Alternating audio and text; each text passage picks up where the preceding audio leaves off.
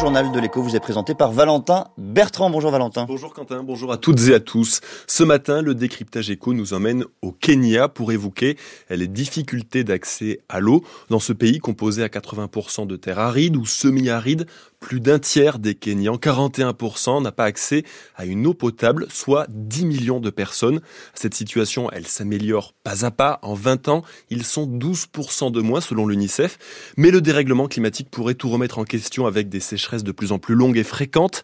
Il y a aussi les nouveaux défis des réseaux d'eau avec l'urbanisation. Alban Tiroir, vous êtes notre correspondante à Nairobi. Bonjour. Bonjour.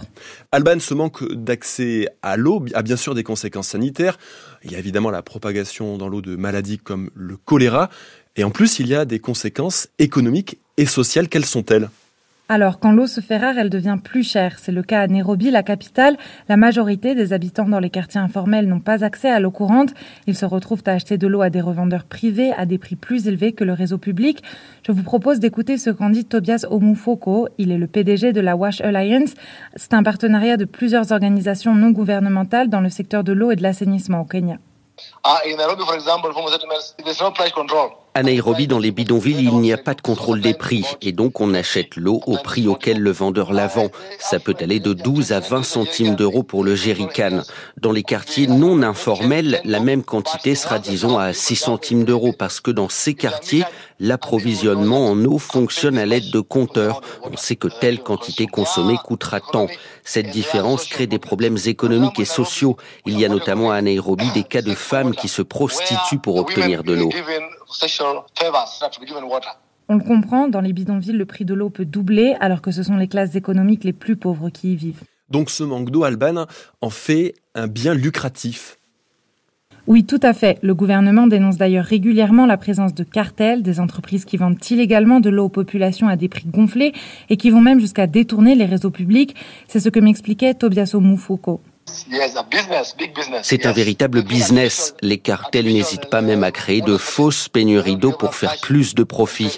Ils peuvent par exemple bloquer un tuyau pour que l'eau n'arrive pas dans un quartier, qu'ils y acheminent leur eau et puissent en vendre plus.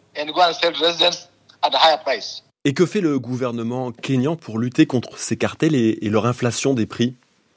Alors, le gouvernement kényan a lancé en début d'année une police de l'eau. Plus de 300 officiers ont été déployés pour protéger les infrastructures d'acheminement et de stockage de l'eau, parce que les autorités estiment à près de 60 millions d'euros leur perte annuelle de revenus causée par les vols d'eau par les cartels, la destruction des infrastructures ou bien sûr les impayés. Mais un point sur lequel Tobias Omufoko a beaucoup insisté, c'est que pour lutter contre ces cartels et faire baisser les prix de l'eau, il faut surtout lutter contre les pénuries, ce qui leur donnerait moins de marché. Et donc pour ça, il faut investir massivement dans le développement du réseau d'eau. Alban Tiroir, et ce soir dans le journal de 18h, vous nous parlez de l'entreprise Magic Water. Cette société a développé une solution pour répondre à ces défis d'accès à l'eau. Leur système innovant permet d'absorber l'humidité de l'air pour la transformer en eau potable. En attendant, ce décryptage éco et tous les autres sont à retrouver sur le site internet de France Culture à la page dédiée Le Journal de l'écho. Ce matin, c'est ouverture des cadeaux dans de nombreuses foyers, mais avant même d'en connaître le contenu, les sites de e-commerce s'attendent à battre un nouveau record cette année avec les reventes. 23% des Français prévoient de revendre leurs cadeaux de Noël, soit 6 points de plus que l'année dernière. Résultat du baromètre Kantar pour le site eBay. Sitôt déballé, sitôt mis en ligne, on pourrait se dire, mais, mais, mais, ce n'est plus forcément parce que le cadeau ne plaît pas.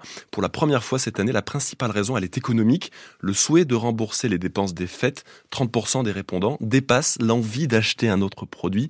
Il y a encore quelques années, avant l'inflation, c'était de loin la première motivation. C'est un aliment loin d'être abordable, mais toujours très demandé pendant les fêtes. Le caviar. En deux ans, le marché des œufs d'esturgeon s'est recomposé. Depuis le blocus économique imposé à la Russie pour dénoncer son invasion de l'Ukraine, le numéro un du caviar, c'est la Chine. Le pays couvre à lui seul la moitié du marché mondial, mais les producteurs français résistent et parviennent quand même à tirer leur épingle du jeu avec une récolte de 50 tonnes d'œufs par an, soit quand même un tiers de la production chinoise. La cible est par contre un peu différente. Les producteurs tricolores misent davantage sur le haut de gamme du caviar. Un quart des policiers municipaux étaient en grève la nuit dernière, nombre donné par leur fédération, la FNPNF.